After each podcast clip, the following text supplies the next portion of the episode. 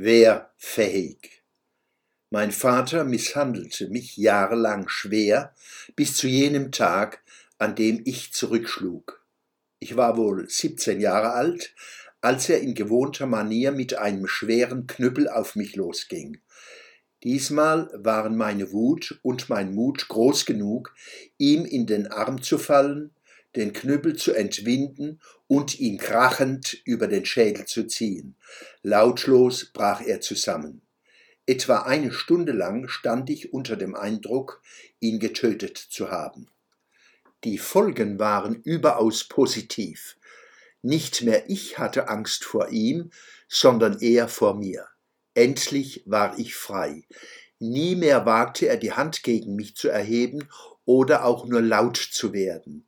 Auch der Rest der Familie war von nun an geschützt, jedenfalls solange ich im Hause war. Dies war eine raue, aber keineswegs die einzige Situation in meinem Leben, in der Gewalt zur Selbstverteidigung emanzipatorische Wirkungen zeitigte. Vater brüllte tagelang und schlug zu, nicht weil er streng, sondern weil er krank war. Aus dieser Tatsache ergibt sich aber keineswegs unmittelbar eine Schuldunfähigkeit. Zwar war sein Verhalten krankhaft, dennoch hätte er in jeder Situation auch anders handeln können. Er hat Schuld auf sich geladen.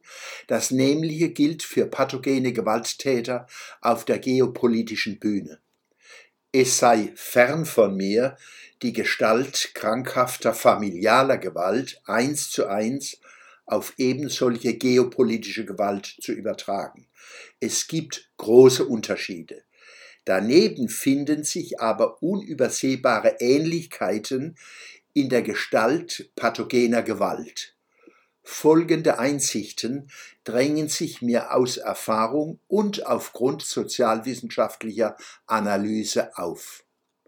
Wehrlosigkeit ist nicht dazu angetan, Aggressoren milde zu stimmen. Im Gegenteil, sie macht Gewalttäter scharf und kann Gewaltorgien auslösen.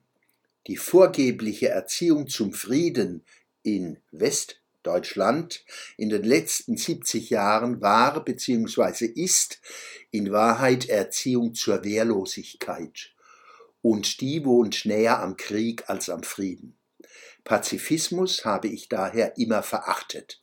Im Kern handelt es sich dabei um Gutmenscheneitelkeit, der ihr moralischer Dünkel wichtiger ist als die Verteidigung der Menschenwürde und der Schutz jener, die sich nicht selbst schützen können. Die Friedensbewegung in Westdeutschland ist von Anfang an stalinoid unterwandert, ebenso wie bestimmte Parteien, NGOs, Medien, kirchliche Gruppen und die sogenannte freie Kulturszene. Bereitwillig fungieren sie als nützliche Idioten stalinistischer Interessen. Freie Geister verfolgen sie mit Rufmord und der ausgrenzenden Markierung rechts. Dies verleiht ihnen Macht und lukrative Alimentation im Kampf gegen rechts bis zum heutigen Tag. Die Unfähigkeit Deutschlands, sich selbst zu verteidigen, geschweige denn anderen zu helfen, ist vor allem Frucht dieser Politik, an der sich Politiker und Politikerinnen in den höchsten Ämtern beteiligen, bis zum heutigen Tag. Sicher ist sie einer der Gründe, warum wir dem Vergewaltiger der Ukraine, Putin, nicht mit gebotener Festigkeit und Selbstachtung entgegentreten können. Wir haben uns zu einem Land der Windelweichen entwickelt. Falsch und schamlos ist, dafür auch noch unsere besondere Geschichte geltend zu machen. Zutiefst beschämend sind die Vorgänge im Deutschen Bundestag während und nach der eindrucksvollen Rede des ukrainischen Präsidenten Volodymyr Zelensky am Donnerstag, 17. März 2022. Während die Rede auf dem großen Bildschirm übertragen wurde, wischte auf der Regierungsbank Karl Lauterbach ausgiebig über sein Handy wie ein ungezogenes Kind das zeigen muss, dass ihm die Veranstaltung der Erwachsenen sonst wo vorbeigeht. Kaum auszuhalten, was geschah, als Zelenskys Rede vorbei war. Hartnäckig bestand die Hampel-Koalition darauf, zu einer belanglosen Tagesordnung überzugehen. Es wäre eine Beleidigung für einen Kaninchenzüchterverein, ihn dafür als Vergleich heranzuziehen. Völlig überfordert ist die Sitzungsleiterin Katrin Göring-Eckardt. Bundeskanzler Olaf Scholz versteckt sich hinter seiner Corona-Maske. Erst jetzt begreife ich vollumfänglich, wozu diese Masken gut sein können.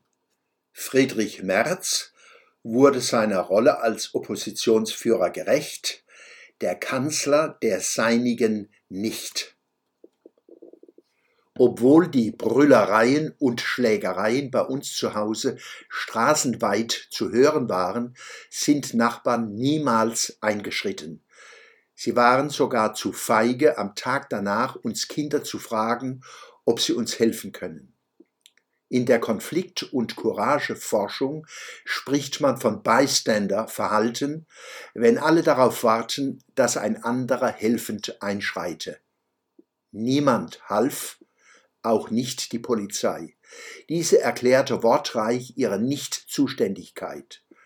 Dieses Muster erscheint immer wieder auch auf geopolitischer Ebene. Dazu passt, dass in Deutschland und Westeuropa sich Beiständer jetzt vor allem darüber Gedanken machen, wie sie Putin helfen könnten, ohne Gesichtsverlust aus der Falle herauszufinden, in die er sich manövriert hat, beziehungsweise von Agenten des Westens verführt worden ist, Fragezeichen.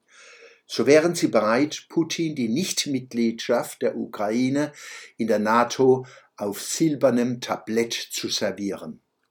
Das bedeutet, die bewundernswert mutige ukrainische Nation in Zukunft dem Schicksal eines Vasallenstaates auszuliefern. Nicht Putin sitzt in der Falle, wir Westeuropäer nicht zuletzt wir Deutsche sitzen in der Falle selbstverschuldeter Unmündigkeit und Schwäche. Solange uns als deutscher Nation und europäischer Völkerfamilie der aufrechte Gang nicht gelingt, können wir uns weder selbst verteidigen noch anderen beistehen. Natürlich kann in wenigen Wochen nicht nachgeholt werden, was wir über Jahrzehnte an Selbstständigkeit, Resilienz und Selbstachtung untergraben haben. Aber anfangen müssen wir. Jetzt. Der Schwöbelblock am Samstag, 19. März 2022.